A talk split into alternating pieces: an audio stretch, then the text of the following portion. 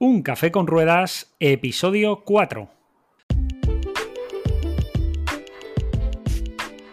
Hola, ¿qué tal? ¿Cómo estáis? Bienvenidos a Un Café con Ruedas, el programa, el podcast en el que hablamos de todos esos conceptos, estrategias y noticias para talleres, profesionales del motor y aficionados avanzados a la mecánica. Tras el micro, Javier Mora, ¿qué tal? ¿Cómo estás? Hola Alex, estupendamente. Todo listo por aquí. Muy bien. Y Alex Jiménez, cofundadores de autodemiaonline.com, la web especializada en formación del automóvil. Hoy programa número 4 ya del día 16 de junio del 2021 en el que hablamos de vehículo híbrido y eléctrico y lo hacemos con el maestro de los maestros y hoy Javier estoy especialmente emocionado, se me pone la piel de gallina y no es la primera vez. Eh, porque le debo mucho a, mi gran amigo Antonio José Sánchez Pajuelo, mi mentor, la persona que me ha llevado de la mano durante todos estos años y del que he aprendido prácticamente todo. Así que va a ser una entrevista no solo espectacular por el contenido, sino muy, muy emotiva. Pero antes, recordar que en autodemiaonline.com disponéis de cursos de tecnología del automóvil, gestión del taller, marketing aplicado y todo aquello que necesitáis para hacer crecer vuestro proyecto de manera sencilla y profesional. Recordad, dos nuevos cursos cada mes y mucho, mucho más. Y precisamente esta semana hemos creado y hemos añadido a nuestra plataforma el nuevo curso de manipulación de la alta tensión en el automóvil y que precisamente está hecho por el gran Antonio José Sánchez. Así que echarle un vistazo porque está genial. Así que ahora sí, vamos a empezar con la entrevista y, si te parece Javier, empezamos directamente presentando a nuestro querido invitado y amado Antonio José Sánchez. Venga, tira para adelante, ni un minuto más. Venga, pues ¿qué tal Antonio? ¿Cómo estás? Bien, bien.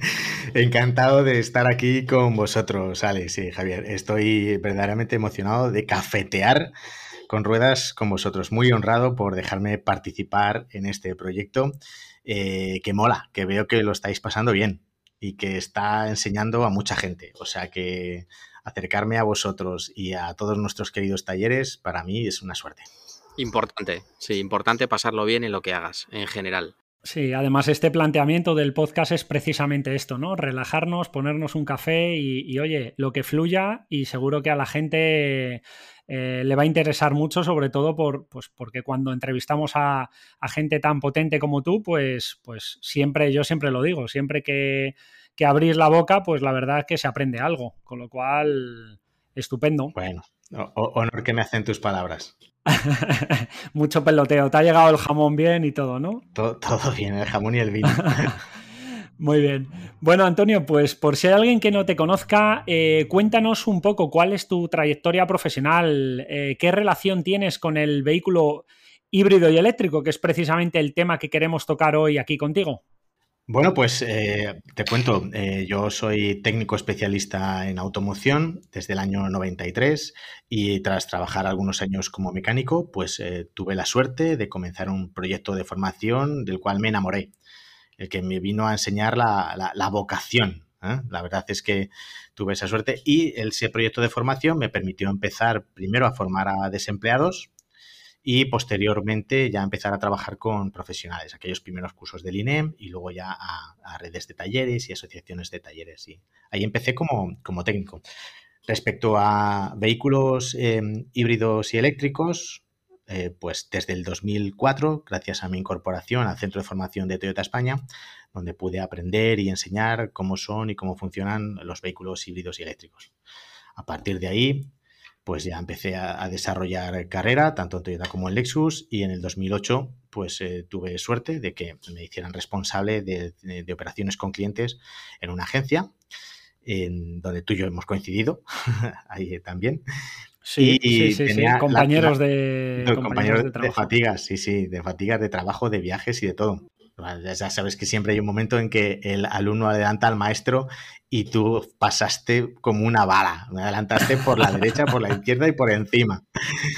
Así que ahí donde coincidimos tú y yo, que teníamos el centro de formación de Honda y de BMW Satélites, me acerqué a más marcas fabricantes de vehículos híbridos y eléctricos.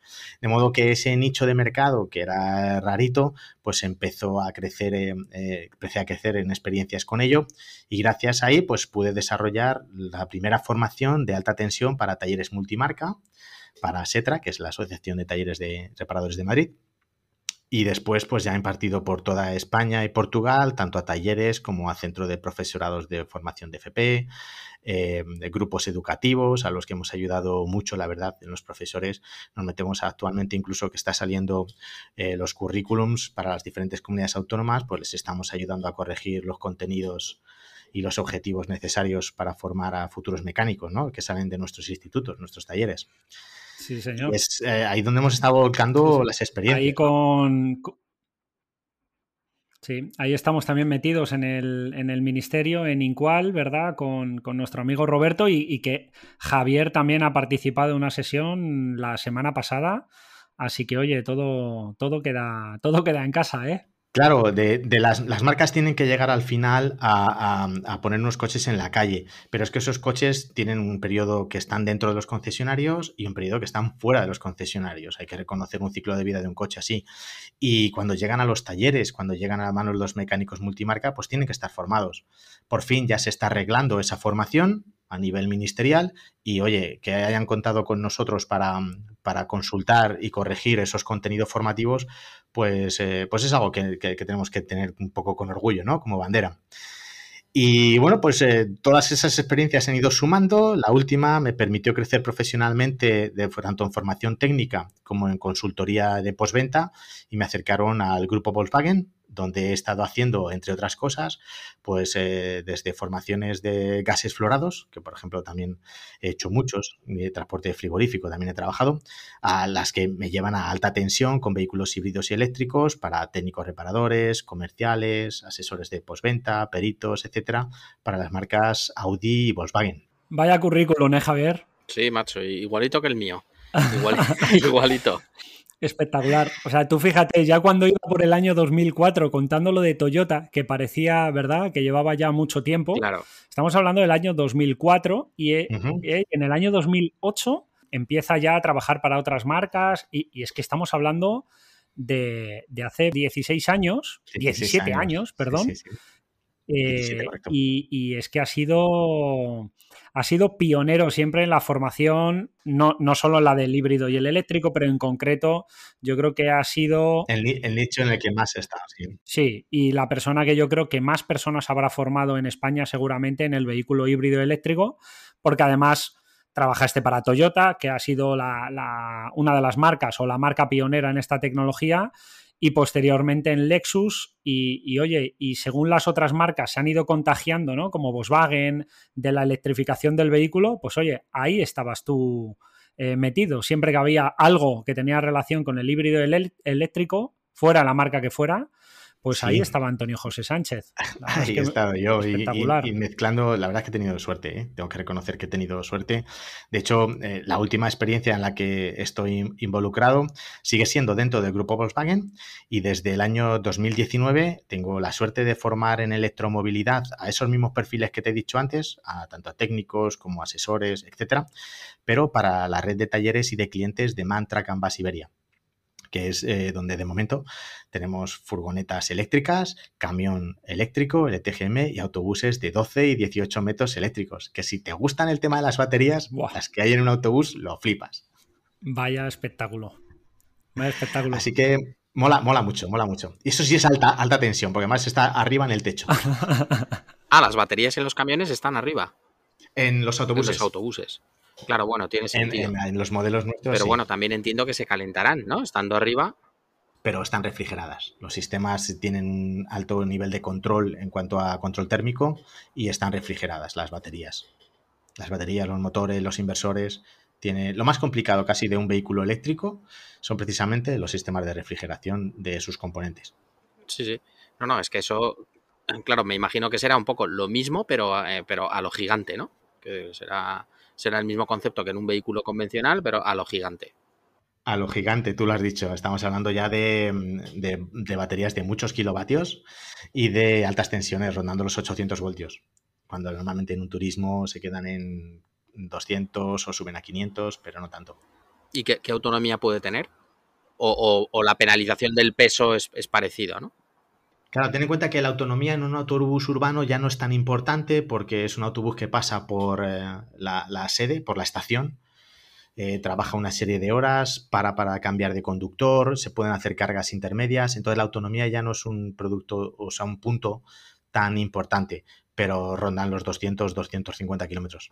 Los autobuses urbanos no hacen tantos kilómetros al día. Es que no cabe duda que es, aparte del, ahorro eh, que, hay en combustible, es que también efectivamente en emisiones, pues fíjate, son, son, son bicharracos que, claro, Las emisiones acústicas, la, comodidad de circulación. Claro. Yo te, quería hacer una pregunta porque, eh, claro, cuando, cuando veo que estás en 2004 ya en, vehículo híbrido y eléctrico, la pregunta eh, es, ¿qué ha cambiado? desde que tú llegaste en 2004, ¿qué pasos has visto que se han dado cómo ha mejorado? Sobre todo, eh, eh, bueno, claro, en Toyota fue el pionero, por lo tanto, lo que hace es remover el mercado. Pero sobre todo, desde mi punto de vista, ha cambiado la, visión tanto de la sociedad como de los políticos, o de las políticas, más que de los políticos. Eh, la sociedad, es decir, la gente, el vehículo híbrido eléctrico ya lo entiende como una opción más, y en muchos casos es la única a elegir pues porque por su urbanización o por su barrio es lo que empiezan a ver, a moverse, por la comodidad, etcétera. Por tanto, la, movilidad de las personas cuando lo analizan ven que son coches que les encajan perfectamente. Y por otro lado, luego las políticas de, los diferentes eh, pues eso, estamentos, desde el gobierno central a los gobiernos autonómicos o locales, en que potencian este tipo de, tecnologías en sus ciudades. Eso es lo que más ha cambiado, más, más yo pero tecnológicamente... Obviamente las, eh, tecnologías, han, las tecnologías han, evolucionado y eh, empiezan a ser mucho más económicas. No lo mismo el precio de una batería que tenía hace 20 años ni el precio que tienen ahora, por ejemplo. Hay, igualdad de, de, productos, son mucho más económicos. La producción en escala ha bajado el precio de estos vehículos, mientras que antes partían de un precio medio, un turismo de acceso a partir de los 40 o 40 y tantos mil euros, hoy en día por la mitad. O sea, cualquiera se puede comprar un híbrido como mejor opción para su, movilidad diaria. Sí, y precisamente pues eh, la pregunta que yo te quería hacer es, eh, yo creo que ya la has, contestado, pero eh, a ver, resúmenos un poco cuál crees que es la fotografía eh, real a día de hoy, no solo la evolución desde el año 2004, como decía Javier, que es súper interesante, sino a día de hoy, cuál es la, el panorama de la electrificación en el, en el vehículo. Eh, toda esta política de la que estabas hablando, la conciencia de, la, de los clientes, ¿no? ¿Cómo, lo ves? Claro, yo desde mi punto de vista, ¿vale? Que se ha ido construyendo por el paso de todos estos casi 20 años de contacto con, con la electromovilidad. Al principio era pionero, o sea, nos llamaban pioneros o nos llamaban raros casi, ¿no? ya que era eh, muy extraño ver en alguna revista incluso algún artículo de coches eléctricos. Verdaderamente yo las, las, las devoraba ávido cuando veía algún pequeño artículo o mención de que se estaba presentando algún prototipo o algo. Hoy en día han pasado estos 20 años y la electrificación ya no es nada raro. La electrificación es un hecho por segunda vez en la historia, eso sí es verdad, por segunda vez en la historia, la electrificación en la automovilidad es un hecho y podemos ver que todas las marcas, o sea, antes hablábamos de un vehículo híbrido eléctrico y eran solo los japoneses. Hoy en día todas las marcas, americanos, europeos y, por supuesto asiáticos, japoneses y, chinos, tienen absolutamente todos en gran grado o en su totalidad se han pasado a la electromovilidad o anuncia que se pasarán a estas tecnologías. Claro, claro. Oye, y dejarme que pregunte, Javier, antes de que hagas tú la siguiente pregunta oficial, ¿qué, pasa en el año 2025? Que todos los fabricantes están diciendo, o sea, ¿qué, va a pasar? Porque parece que, hay un cambio de paradigma impresionante con, la electrificación del vehículo, ¿no? Eh, esto que has dicho ahora, ¿no? Que anuncian que se pasarán a la tecnología híbrida eléctrica hay cada órdago que están metiendo los fabricantes impresionante, ¿no? Eh, fabricantes que están diciendo que van a ser eléctricas al 100% en el año 2025, que quedan pues eh, tan solo 3, 4 años, Claro, pues eh, no es ni más ni menos que ya es eh, apretar demasiado en el tema de anticontaminación. Es decir, las normativas anticontaminación se han ido, han ido creciendo y hacen que un mismo motor, para dar la misma potencia, pues tenga que llevar un montón de sistemas anejos de eh, control de emisiones. Hoy en una de las formaciones en las que he estado tenía que contar cómo el nuevo motor evolucionado ha de llevar no un inyector de AdBlue, sino dos. No un sistema de recirculación de gases de escape, sino dos. Es decir, están estrangulándose eh, técnicamente los motores para poder dar servicio y poder dar, por satisfacción perdón, a las normativas de gases de escape, la Euro 6, A, B, C, D, etcétera, y la posible Euro 7, que los fabricantes dicen no invertimos más en estas tecnologías solo para evitar que emitan, vamos a invertir en lo que la gente demanda. Si es que además existe esa gran demanda ¿no? de tecnologías de, vehículos híbridos y eléctricos que son mucho más limpias y, que se quitan todos los enormes problemas de la gestión de los gases de escape.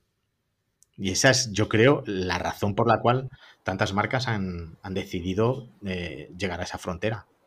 Sí, yo creo que esto em, es un tema que alguna vez lo hemos, lo hemos sacado, Alex, y es el hecho de que algo que nos parece al taller una complicación añadida, eh, una piedra en el camino, ahora otra vez, que tengo que estudiar una tecnología nueva, que esto y que el otro, yo creo que al final se convierte en una oportunidad, por lo que hemos hablado en más de una ocasión. Resulta que son coches, en cierta manera, más sencillos, que nos, nos quitan de en medio problemas que todos los días en el taller estamos viendo que nos dan dolor de cabeza, esas EGRs, esos filtros antipartículas, etcétera, etcétera, para pasar a Claro, a, unos motores mucho más sencillos en la mayoría de los casos, ¿no? Totalmente. Si te has quitado todos esos componentes de EGR, como tú dices, la EGR yo creo que ya está, se ha hecho popular. La gente en la calle sabe lo que es una EGR, sabe lo que es un filtro de partículas. ¿Por qué? Pues porque han dado muchos, muchos problemas. Sí, sí, mi abuela se la cambia ella, la EGR. bueno, yo, yo, creo que es, es verdad yo creo que es verdad que eh, siempre detrás de una normativa hay un cambio tecnológico, ¿no? Si nos vamos a la Euro 4, ¿no? Por no irnos demasiado atrás, en el que pues comienzan ya a venir precisamente los componentes que mencionáis, EGRs, eh, luego la Euro 5, ¿no? Que fue un ataque bestial donde ya eh, se mete el AdBlue en muchísimos fabricantes, ya veníamos con filtros de partículas eh, y yo creo que 2025 lo que se prevé es una Euro 7 o como se vaya a llamar y, como dices, yo creo que los fabricantes ya no pueden soportar más y luego por otro lado está el tema de la homologación de las marcas, en las que si sacan un vehículo que tiene unas emisiones altas de, de CO2, eh, les penalizan y hay fabricantes que el año pasado han sufrido mucho, mucho con esto, ¿no? Eh, a mí la noticia que más me impactó es la de Suzuki, que dijo que retiraba el Jimmy, lo retiró del mercado eh, y ahora ha traído una versión eléctrica o va a traer una versión eléctrica para que la media de emisiones de esa marca le permita vender coches y que no penalicen o no tengan estas multas que se prevén que vayan a tener los fabricantes de automóviles. Con lo cual, la cosa eh, se prevé muy, muy, muy cambiante, no solo por, por el tema técnico, sino por sanciones y multas a las que se exponen los fabricantes de automóviles. Claro, lo que hablábamos antes, ¿no? Que mencionaba de las políticas. Las políticas que a nivel eh, europeo y por supuesto en escala llegan hasta las municipales, pues afectan. Eh, somos de Madrid y si quieres entrar en Madrid con un determinado vehículo, puedes o no. O sea, fíjate qué, cosa tan sencilla, ¿no? Te limite tu movilidad, tu propio coche. Claro, es que aquí pues, estamos. Eh, eso, eso afecta, sin duda. Sin duda. Es que estamos hablando de. Eh, de algo que ya no es una necesidad o una demanda del mercado, sino que es casi, casi, casi que una obligación de normativa. Eh, que a mucha gente me pregunta a mí en el taller, oye, ¿qué coche me compro? ¿El híbrido, un diésel, un no sé cuántos?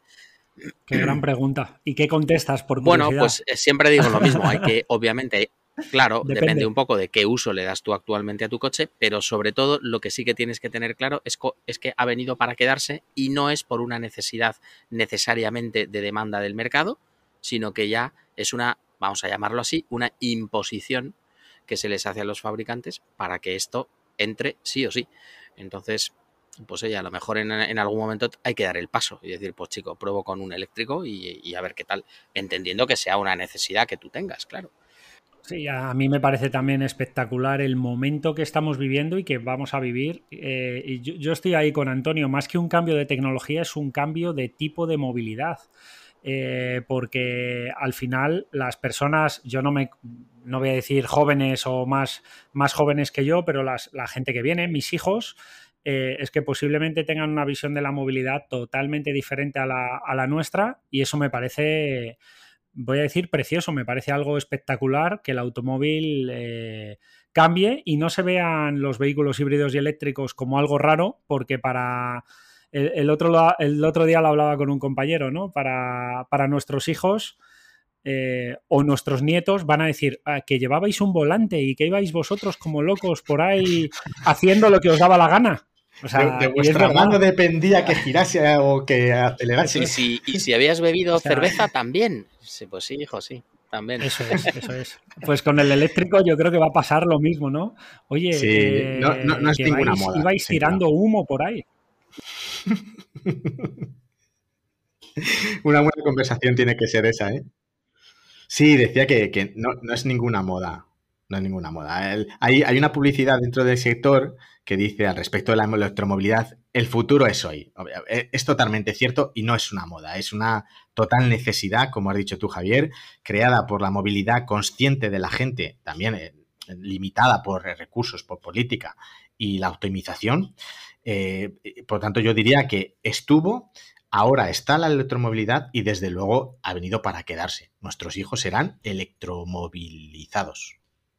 ¿Se puede decir eso? Toma ya. Lo acabas de decir. ya. Lo acabas de palabra. O sea que se puede. Lo acabo de decir. si lo dices tú. Si lo dices tú, sabes de esto. claro. ¿Qué te decimos nosotros? bueno, y Javier, oye, en base a la pregunta que te hacen, eh, ¿qué coche me compro? Eh, vamos a meternos un poco en harina con la parte técnica, por si nuestros oyentes nos están escuchando, pues eh, gente más perfiles de talleres, gente más técnica. Cuéntanos, porque yo creo que hay un popurrí en el mercado. ¿Qué tipos de tecnología, qué diferentes grados de electrificación nos podemos encontrar en el mercado? Porque, como decía Javier, oye, la, pregunta de los clientes es ¿qué coche me compro? Pero es que yo no sé si todo el mundo tiene claro qué tipos de tecnología hay en el, mercado. Esa, Alex, es una gran pregunta. Sin duda nos daría para hablar durante horas, ¿vale? Pero para aclarar algo, al igual que dentro de otras tecnologías que hay bajo el capó, tenemos motores de gasolina, motores diésel, de gas, de GLP, etcétera, que si turbos, de inyección directa, etcétera, dentro de los automóviles electrificados también hay, hay variantes.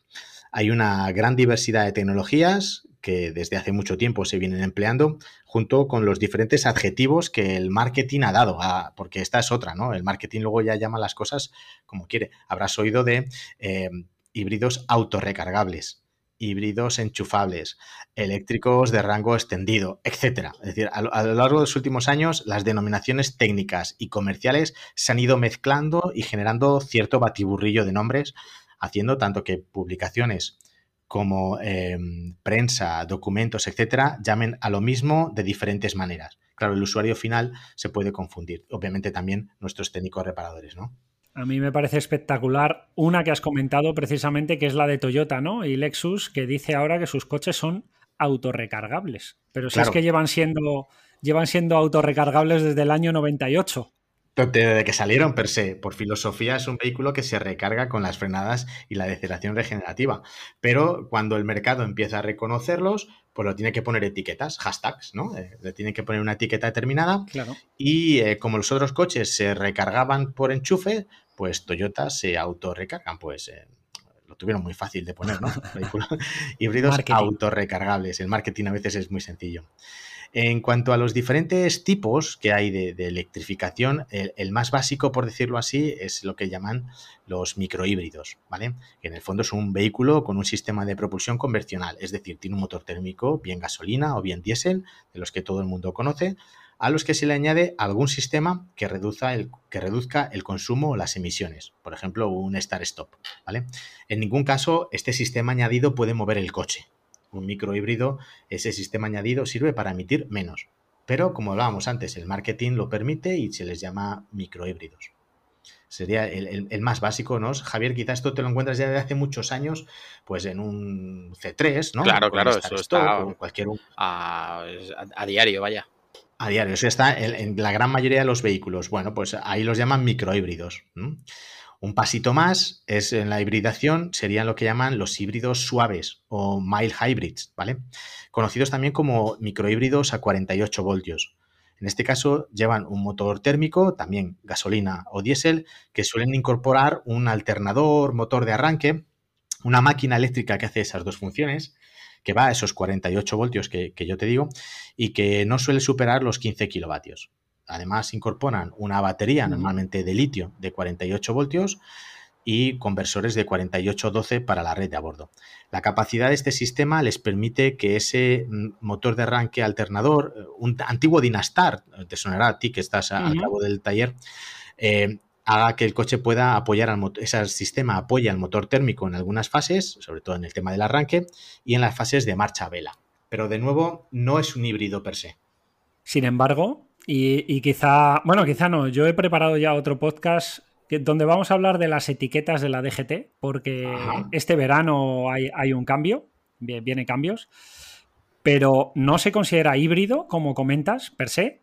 Sin embargo, sí se les da la etiqueta eco en España. Claro, si tienen algunas funciones que satisfacen una norma, como las etiquetas van a nivel local, eh, o van de momento a nivel regional, si no me equivoco, perdón, eh, pues entonces si la normativa regional está satisfecha por ese vehículo, se encuentra el ardid por el cual superar la norma y ganar el etiquetado, ¿vale? Es, eh, son malos alumnos que sacan, que copian en el examen y sacan buena nota, pero no dejan de ser malos alumnos. o sea, yo puedo ir con mi eh, Porsche Cayenne V8 de 600 caballos, mild hybrid. Claro. ¿No? 48 voltios, que tan solo me aporta 15, kilovatios, eh, pero puedo aparcar en Madrid, por ejemplo, porque tengo etiqueta eco, ¿no? Exacto. Espectacular. Tienes un coche de no sé cuántos litros de consumo a los 100 y unas emisiones altísimas. Eh, sí, la norma ha encontrado una puerta de atrás y los fabricantes, pues, obviamente que son muy listos, pues hacen este tipo de cosas, claro.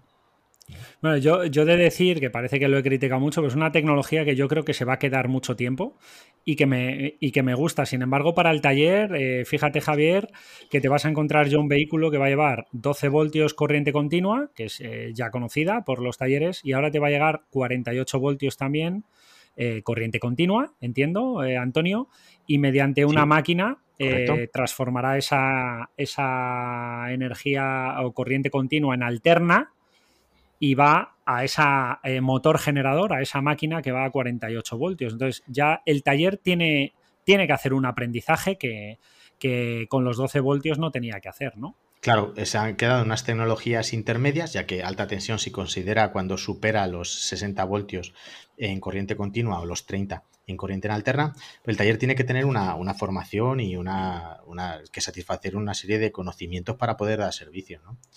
Y eso solo sin llegar a, los vehículos híbridos. Nos hemos quedado todavía en vehículos que solo tienen un motor y, una, y un asistente.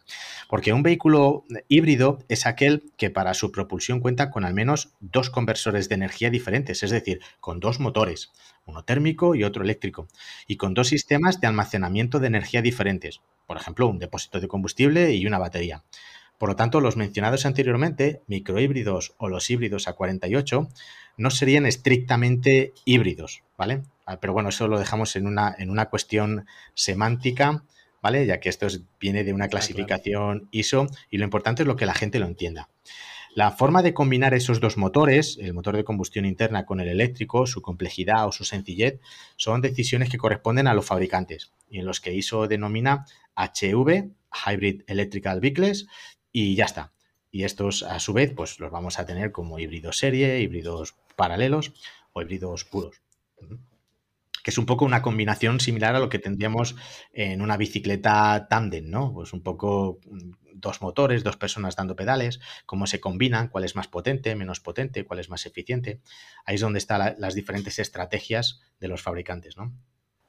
Este sería el vehículo híbrido como tal, el, que debería llamarse híbrido, ¿no? Y es el que, pues, en, el caso de Toyota, pues, pues fueron pioneros, pero luego fabricantes como Honda y otros, pues les han, Así es. Les han seguido, ¿no? Honda, Hyundai, Ford, eh, un montones de, vehículos híbridos. Y si nos quedamos en los turismos, que por supuesto en autobuses y en camiones también hay este tipo de tecnologías. Hasta en alguna motocicleta hay alguna tecnología de este tipo. Entiendo que es, es lo más extendido. Sí, sí, sin duda. O sea, las cifras de ventas así nos lo dicen, ¿no? El que el vehículo híbrido autorrecargable, el no enchufable, es hoy en día el que tiene una relación calidad-precio, em, prestaciones, consumo, emisiones, etcétera, que más está siendo aceptada por el mercado, ¿no? Es el híbrido más, popular. Al final es una tecnología que nace en el año eh, antes del año 2000, con lo cual... En el 97 eh, se presentó en Japón en el 98 salió, en el 99 en Estados Unidos y en el 2000 en Europa, sí. Tecnología súper probada, tecnología que funciona y que, oye, los fallos y las correcciones que hayan tenido que hacer, pues, pues fijaros, ya, ya están hechas. Después de veintitantos años, pues eh, todo se evoluciona, pero ya son pasos más, más cortos. Claro, el, siguiente paso, de hecho, si me permites con, tu... Sí, claro. Seguir con tu pregunta de antes de los diferentes grados de electrificación, el siguiente paso sería la evolución en los vehículos híbridos, que es la enchufabilidad, ¿no? Es decir, la toma externa que el vehículo híbrido enchufable, el vehículo híbrido así llamado enchufable, mm, permite que se cargue las baterías tanto en casa o en un punto de carga público y salir ya con, a circular con las baterías llenas.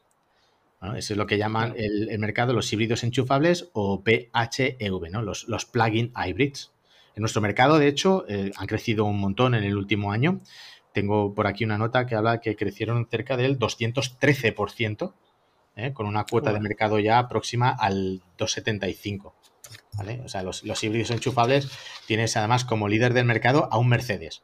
¿vale? O sea, no, es precisamente una, marca generalista, seguido de, del Peugeot 3, 3008 eh, y del Kia Niro Plugin. ¿no? Pero sí, es un Mercedes, el híbrido enchufable más vendido en nuestro mercado, en España.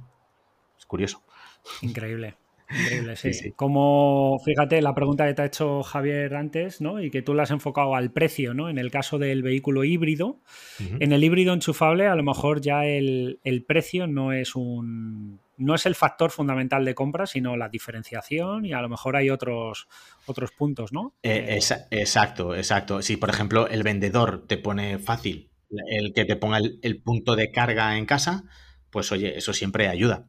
Es decir, ya los, vendedores de coches, la fuerza de venta de las diferentes marcas, no solo ofrecen el vehículo, que te venden la experiencia, la calidad, etcétera, etcétera, sino también el, que, la autonomía de que tú en tu casa, ellos mismos, como fabricante de coches, llegan y te ponen un punto de carga.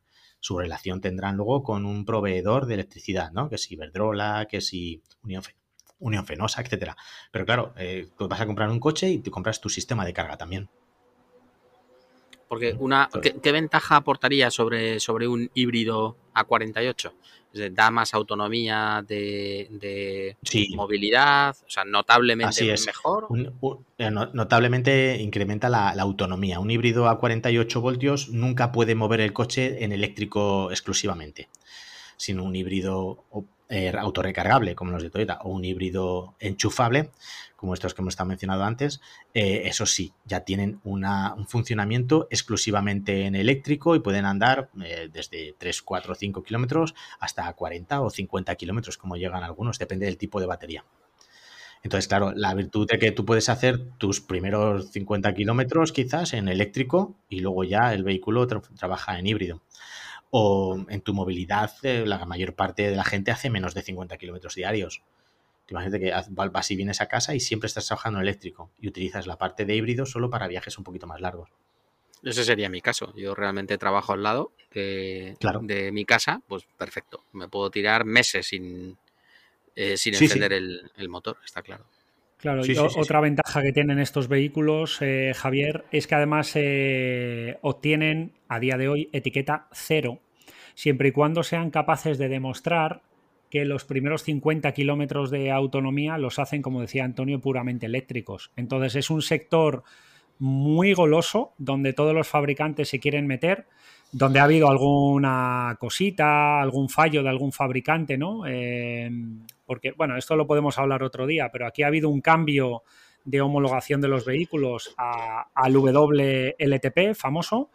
Eh, pero si tú por ciclo WLTP eres capaz de demostrar que tu vehículo hace los 50 eh, primeros kilómetros en modo eléctrico, obtienes etiqueta cero, igual que en un eléctrico puro. Y esto es otra de las grandes ventajas del híbrido enchufable a día de hoy, yo creo. Por eso el precio tampoco es tan, tan, tan determinante en este sentido. No es tan determinante y de hecho, oye, al incorporar un sistema de carga, etcétera, pues estás metiendo más sistemas en tu vehículo y lo encarece un poco por encima de los otros híbridos. Pero aún así, sin duda, los crecimientos en esta tecnología van, van, subiendo, sin duda. Sin duda, así nos lo dicen las cifras, ¿no?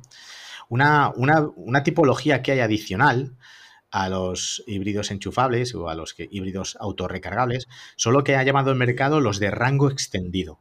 ¿Vale? Esta construcción es una evolución de los vehículos híbridos serie, cuya tracción es exclusivamente en eléctrica, es decir, si tú ves mover la rueda es porque lo mueve la máquina eléctrica, y los motores térmicos funcionan eh, para ayudar a la máquina eléctrica, es decir, funcionan unas revoluciones fijas como un generador para cargar las baterías y eh, en esencia es un híbrido porque tiene dos motores, eh, porque tiene dos depósitos, pero el mercado los empezó a llamar eléctricos de rango extendido, pues el Opel Ampera, el Chevrolet Ball, el eh, BMW i3, ese tipo de vehículos, por definición son un vehículo híbrido, aunque luego el marketing los ha llamado eléctricos de rango extendido, ¿no? Y eso os mola mucho. Actualmente Nissan ha presentado con su ePower, creo que es el nombre comercial, eh, este tipo de, de, tecnologías. Y sin duda es una gran opción porque además también permiten la enchufabilidad, son también recargables. Sí, lo que te permiten es quitarte el miedo este de me voy a quedar tirado, ¿no? Porque la autonomía es muy corta, ¿no? Tú siempre vas a llevar ese generador que te va a sacar de apuros y te va a ir manteniendo la batería, ¿no? Tengo un montón de puntos de carga, además un montón de sitios donde cargar, cada vez más. O sea, no verás ya gasolinera ni, ayuntamiento que no tenga puntos de carga públicos, pero es que además dices, tengo la eh, seguridad de que cualquier gasolinera recargo mi vehículo. Eso es. Entonces es eh, ese rango extendido.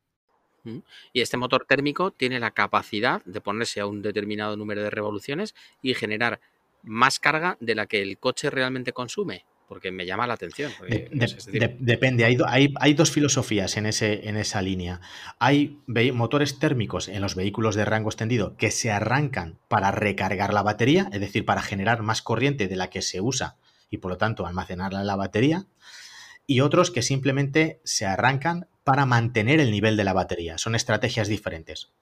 Por ejemplo, en el, eh, entre Opel y BMW, ahí está la diferencia. En uno se arranca para eh, recargar la batería y en otro se arranca para impedir que baje de un determinado nivel.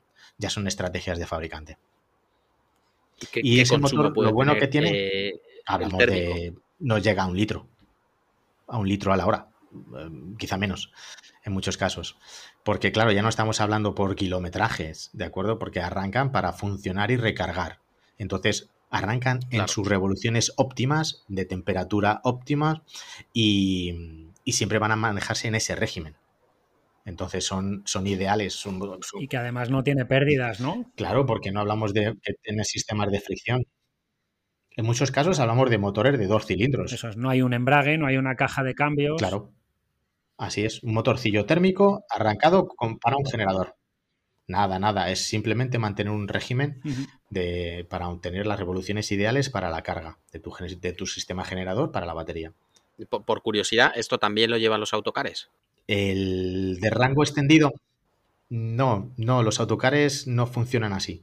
Los autocares funcionan de una manera diferente en el que es un híbrido serie, pero no de rango extendido. El híbrido serie, es decir, arranca el motor diésel para generar corriente que se almacena normalmente es en ultracaps, en ultracapacitadores, una tecnología diferente para almacenar que una batería. La electroquímica es diferente.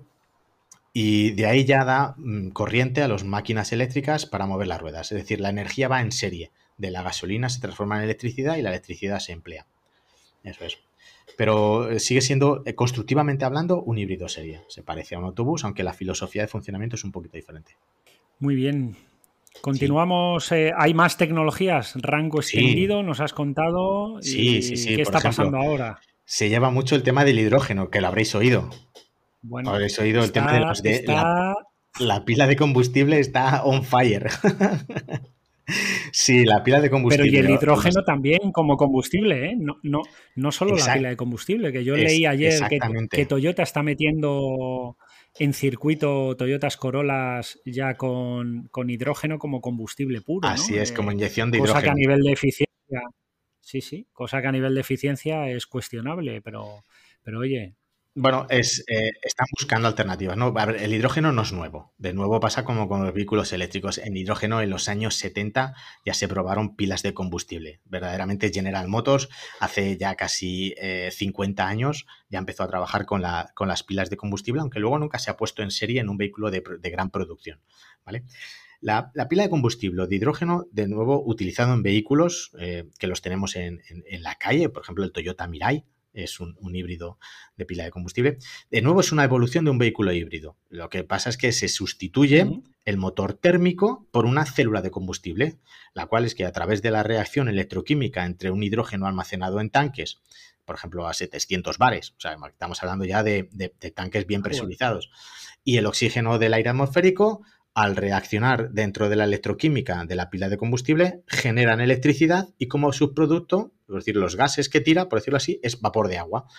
Entonces, se saca electricidad de una manera muy limpia, ¿vale? la, raíz de este sistema, eh, o donde radica, por ejemplo, un punto que a mí eh, es el que más me escama, es de nuevo en que mm, tendríamos que ir a una, en este caso, em, hidrogenera, a cargar nuestro coche y en vez de llenar un depósito de combustible mm, de gasolina, pues llenaríamos un depósito de combustible de hidrógeno, ¿no? Bueno, esa es una tecnología. Se utiliza ya también hace muchos años en, autobuses. En Japón ya había microbuses con estas tecnologías. Eh, algún estión también a nivel de turismos, pero en gran volumen nunca llegó a Europa. Ahora está sonando algo más con la introducción del, Toyota Mirai o del Honda Flex Clarity.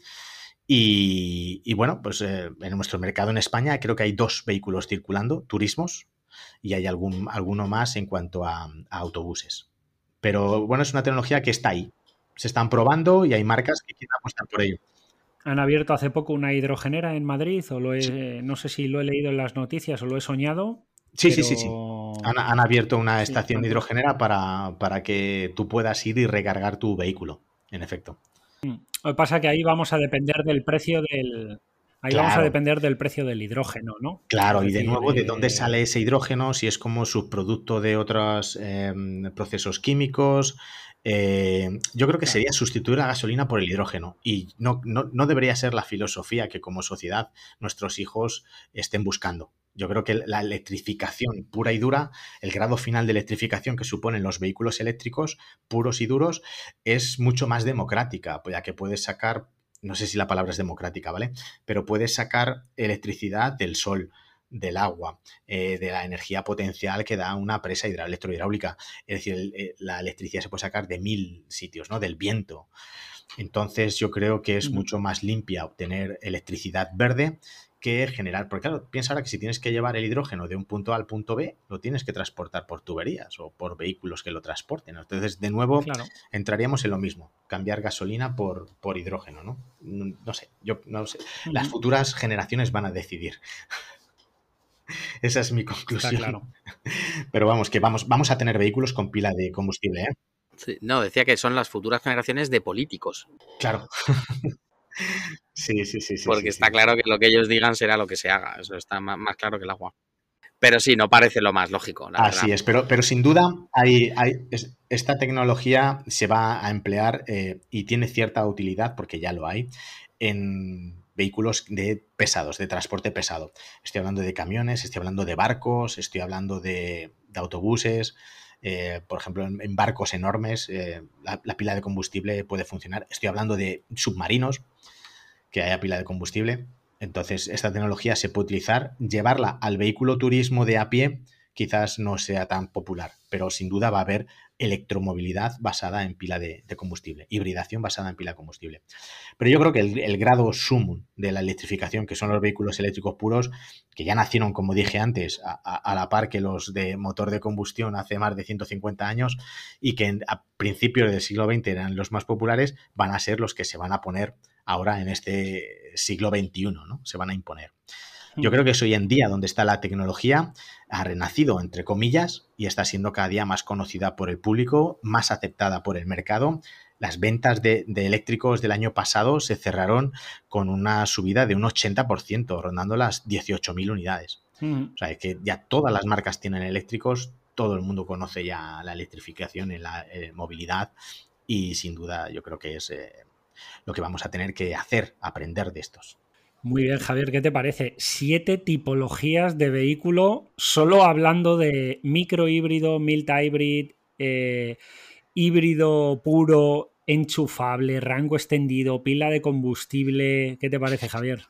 Bueno, fíjate, yo el otro día estaba, estaba pensando en todo esto, eh, de la cantidad de pifostio que hay, de, de, lío, de microhíbridos, una locura. Pero luego, por otro lado, digo, vamos a ver, eh, ahora empezamos, venga. Vehículo diésel, vehículo gasolina, vehículo diésel con turbo, vehículo gasolina con turbo, vehículo con cambio automático, vehículo... Entonces al final... Con filtro de partículas. Con filtro de partículas. Motor V8, motor 4 en línea, motor 3 cilindros diésel. Entonces, claro, al final dices, ¿realmente el lío cuál es? ¿Me explico? Porque si todo esto que nos estás contando lo quieres resumir, lo que tenemos son vehículos híbridos, ya está. Otra cosa es que sea de rango extendido o no. Pues lo mismo que si te digo que solo hay diésel y gasolina. Bueno, ya, pero lo hay turbo, lo hay con cambio automático son las, las denominaciones y luego lo que hay que hacer es simplificar, en efecto. Es decir, porque una máquina eléctrica es una máquina eléctrica y una batería es una batería. Y lo importante es aprender, independientemente de que esté combinada de una manera o de otra, hay que saber diagnosticar baterías, hay que saber diagnosticar máquinas eléctricas, hay que saber manipular alta tensión. Esté combinada de una manera o de otra. Ahí tienes toda la razón, Javier. Claro, que, o sea que en cierta manera dices, bueno, ¿qué pasa? ¿Que lo de antes no era un lío y lo de ahora sí? Pues no. Claro, yo, también lo veo como Javier, que ese también es más simple y, fijaros, no lo hemos comentado, pero en esas noticias que hemos dicho antes de los fabricantes, Renault ha anunciado que próximamente va a tener solo un motor 1200 gasolina, eh, que precisamente será, Antonio, para combinarlo ¿no? con sus eh, máquinas eléctricas y generar pues o bien el rango extendido o el o el híbrido como tal, pero es que al final, Javier, va a haber solo un motor 1200 eh, centímetros cúbicos en una marca como Renault. Y gasolina. Y si te fijas, el diésel, el diésel está desnotado, denostado, perdón, para el tema del turismo. Es decir, las personas ya se han dado cuenta de que el diésel solo genera, pues eso, unas tecnologías adicionales con dobles EGR, con filtros AdBlue, filtros de partículas, etcétera, que, que llevan a que se compliquen y se encarezca el producto. La gasolina es sencillo. Hay una frase que digo en algunos de mis cursos, la gente fina conducimos gasolina, ¿vale? Estás hecho un poeta además. Total, total.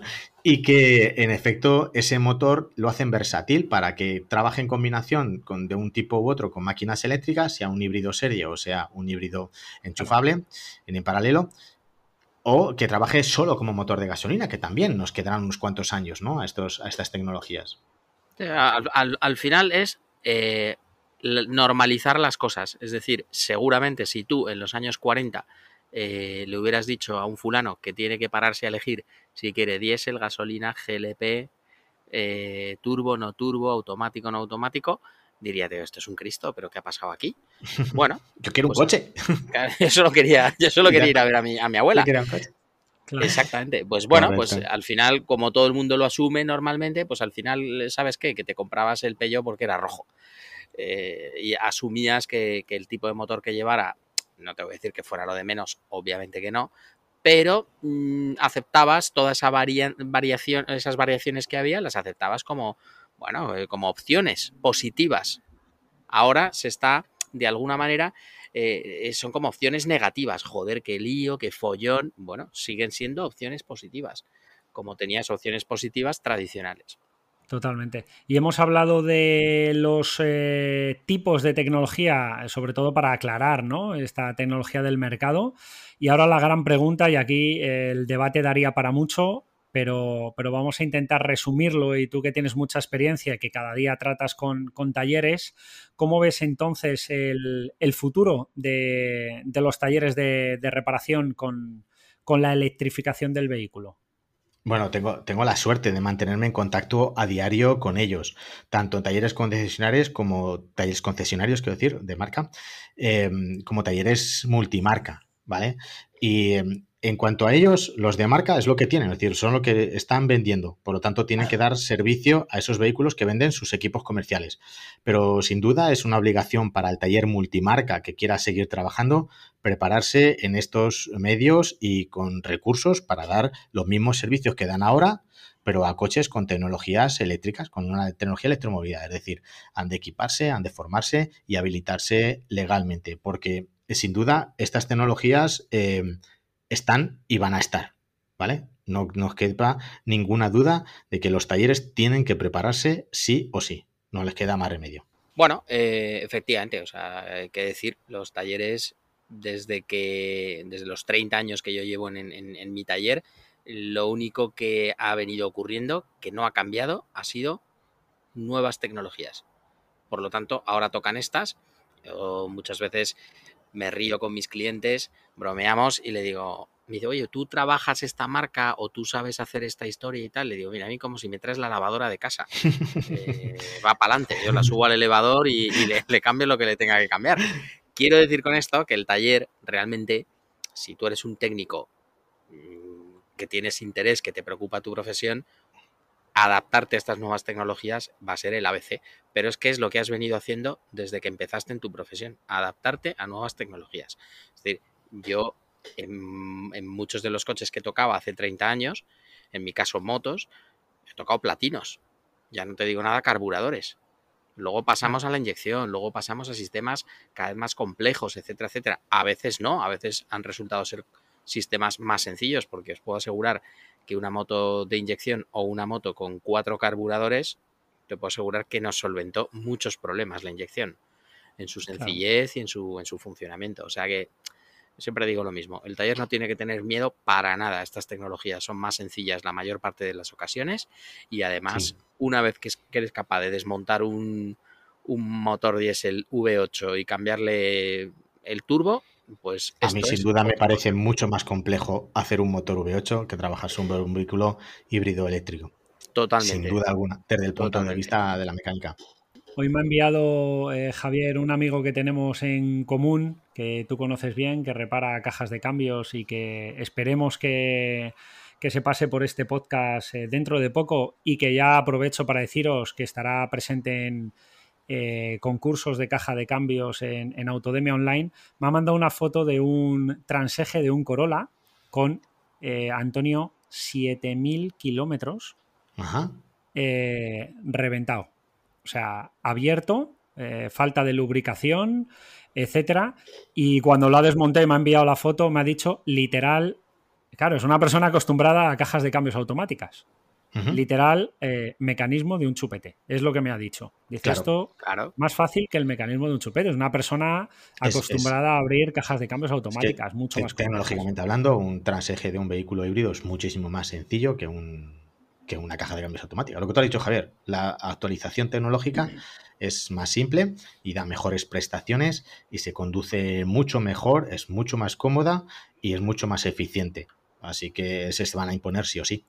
Y además, incluso hasta los mantenimientos son menores, con lo cual eh, estas tecnologías se están imponiendo. Claro que si queremos hablar de la rentabilidad que pueda tener eh, en el taller, eh, yo ahí ya no entro, porque lo desconozco y no lo sé. Lo que sí es obvio es que la tecnología lo que va a aportar aquí va a ser menos complicación. Porque yo creo que si, tienes, si tienes un taller raro es la semana que no te viene algún cliente con algún problemita de un medidor de masa de aire, con un problemita de una EGR, que si un filtro FAB, y es que ya les ves entrar por la puerta y dices que Dios me coja confesado. O sea, que Dios me coja confesado. Porque, porque dan mil, mil problemas, lo sabemos todos. Entonces, esto lo facilitará. Y si tienes un curso en autodemia, pues ya, nada. Te echas, te echas la siesta con los auriculares puestos y cuando acaba el curso eh, eres AJ. Eres AJ reconvertido. me he pasado. Bueno, bueno. Y háblanos un poco, Antonio, entonces, eh, precisamente estos talleres que les entran, le están empezando a entrar y les van a entrar estos vehículos híbridos y eléctricos, ¿qué, necesitan exactamente? ¿Qué formación? ¿Qué herramientas? ¿Qué, nuevos procesos tienen que tener en cuenta? Pues más que nada para que vayan preparando el terreno. El que no le haya entrado todavía un vehículo híbrido eléctrico, ¿qué, necesita? Ya, ya, será raro el taller al que no le haya por la puerta a un cliente con un vehículo de estas tecnologías. Tiene que prepararse, sin duda alguna. Es decir, para trabajar de una forma eficiente con los vehículos híbridos eléctricos, nuestros talleres, nuestros técnicos han de estar formados han de estar formados en cómo funcionan, en cómo están constituidos estos vehículos, qué componentes, qué mantenimiento, cómo son sus procesos de diagnóstico y reparación. ¿Vale? Eso es lo primero. Han de estar informados, en segundo lugar, ¿vale? En qué, en qué, cuáles son los procesos y habilidades necesarias, qué protocolos han de utilizar a nivel de, de documentar la manipulación de la alta tensión y qué medios han de emplear los talleres tienen que estar dotados de herramientas, herramientas tanto de reparación y diagnosis, pero es lo mismo que decías antes, Javier, ¿no? Han ido acostumbrándose a crecer en, conocimientos y en, sistemas de, reparación. Pues ahora es igual, ¿no? Para estas nuevas tecnologías, informado, formado y dotado de herramientas de reparación y de diagnosis y, por supuesto, de los esquemas eléctricos, de documentación técnica. ¿Vale? Y en último lugar, claro, y en último lugar tienen que estar eh, autorizados según las normativas vigentes. En España tenemos el, Real Decreto 614 del 2001, que es el que rige en la actualidad, y a mayores, pues los, particulares formaciones que haya en, cada marca, ¿no? Pero a nivel de taller multimarca, esos cuatro aspectos, ¿no? Estar formado, estar informado, tener las herramientas y las EPIs adecuadas, es decir, estar dotado, y en último lugar, estar autorizado según la normativa clarísimo. Perfecto. Bueno, pues vamos a recordar a todos los oyentes que mm, en autodemiaonline.com vais a poder encontrar, pues eh, ya actualmente con el que hemos metido esta semana, eh, dos cursos completos relacionados con el vehículo híbrido y eléctrico.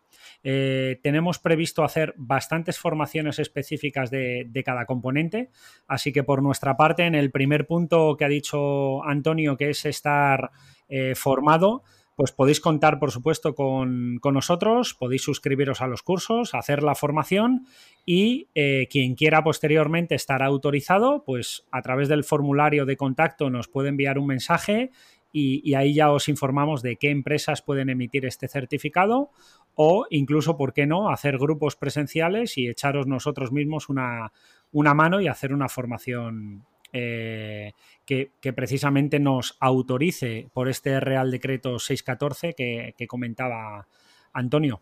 Fantástico, fenomenal. Además, eh, yo creo que eh, una, una, de las cosas que comentas aquí, Antonio, que es cuando dices dotado de las herramientas de reparación y diagnosis, pues realmente tampoco es nada del otro mundo, porque yo he visto los equipos y son equipos súper accesibles, prácticamente todas las máquinas de diagnosis que tenemos ya empiezan a trabajar perfectamente con estas cosas. O sea que nada, la formación a autodemiaonline.com, 20 euritos al mes, que es que no es nada nuevo, por eso digo que sin miedo.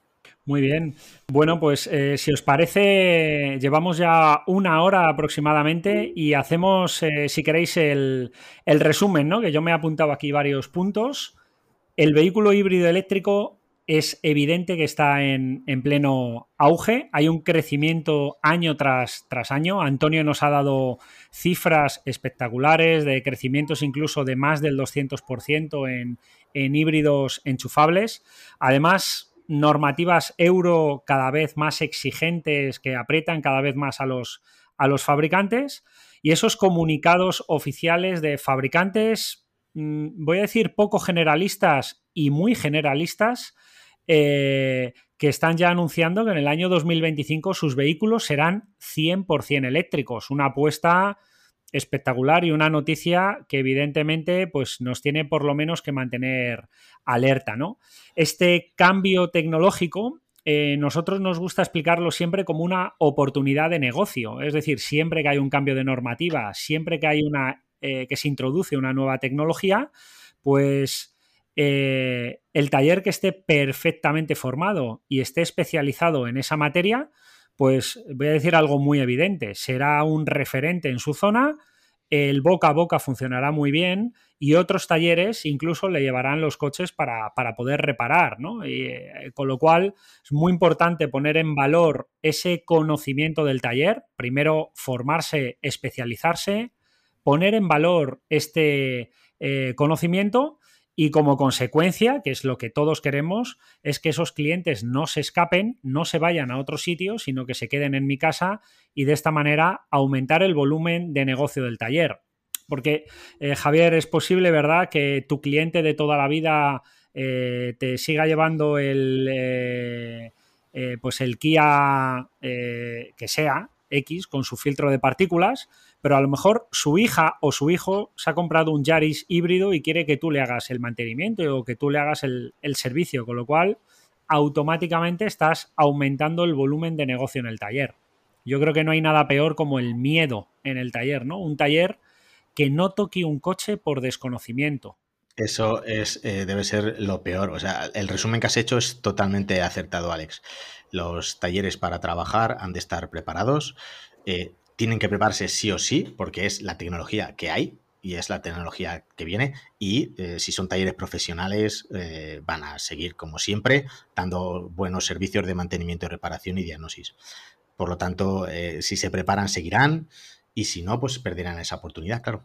Claro, los coches estarán circulando. Yo lo hablo siempre con Javier. No hay más cuando estamos ahí en, nuestra oficina y nos asomamos por la ventana, ¿verdad, Javier? Que decimos que el taller que no tiene trabajo eh, con la de vehículos que circulan, pues es porque hay que cuestionar un poco exactamente qué, estamos haciendo en, nuestra casa. Claro, qué estrategia estás siguiendo, porque tú sales a la calle y vas a ver farolas y coches. Sea, por todas partes. Entonces. Porque, Antonio, ¿cuánto supone en cifra más o menos eh, en general el grueso del vehículo híbrido y eléctrico en, en nuestro país? ¿Sabes? ¿Cifras más o menos? En ventas. Sí. Eh, rondan los vehículos electrificados un, cerca de un 20% la cuota de, mercado. En todos los mix de vehículos híbridos y eléctricos ya superan el 20%. Es decir, dos de cada diez clientes que entren al taller ya pueden ser híbridos y eléctricos. Sí, sí. Con lo cual, oye, estamos hablando de no solo aumentar el volumen de negocio, sino mantener el que, el que tenemos con ese 20%, que si no lo hago yo, pues lo va a hacer, lo va a hacer otra persona. Así que una vez más, os animamos a que os eh, forméis, a que podáis invertir en, conocimiento, en formación y que sobre todo pues hagamos eh, entre todos un sector muchísimo eh, más profesionalizado y que pueda dar servicio, que es el objetivo de todos, a estos vehículos híbridos y eléctricos. Exactamente. Yo no lo hubiera dicho mejor. Correcto, muy bien dicho. Bueno, pues hasta aquí el, programa de hoy, Antonio. Muchísimas, muchísimas gracias. Gracias a vosotros. Yo me he quedado con ganas de más, pero bueno, para eso también tenemos los, cursos, ¿verdad? En, Autodemia. Los que os hayáis quedado con un poquito de hambre, eh, pues, pues os volvemos a invitar a que entréis en autodemiaonline.com y, y que podáis disfrutar de de este maestro, de Antonio José Sánchez, que nos ayuda no solo en la parte de híbridos y eléctricos, sino también en, áreas de aire acondicionado y climatización. Así que mil gracias, Antonio. Gracias a vosotros, de verdad. Un honor. Un placer, don Antonio. Así que nos vamos despidiendo. Alex, ¿te parece? Sí, perfecto. Hasta aquí el programa de hoy. Recordad que podéis encontrar todas las notas del programa en autodemiaonline.com barra podcast. Muchas gracias por estar ahí, por vuestras valoraciones de 5 estrellas en iTunes, por vuestros comentarios y me gusta en iBox y por seguirnos en Spotify, por compartir este episodio en las redes sociales y por suscribiros a los cursos en autodemiaonline.com. Gracias por vuestro apoyo. Vamos a intentar llegar cada día más profesionales y así ayudaros a hacer crecer vuestro proyecto de manera sencilla y profesional. Así que nada más por hoy. Muchas gracias a todos y nos vemos en el próximo programa. Hasta, luego.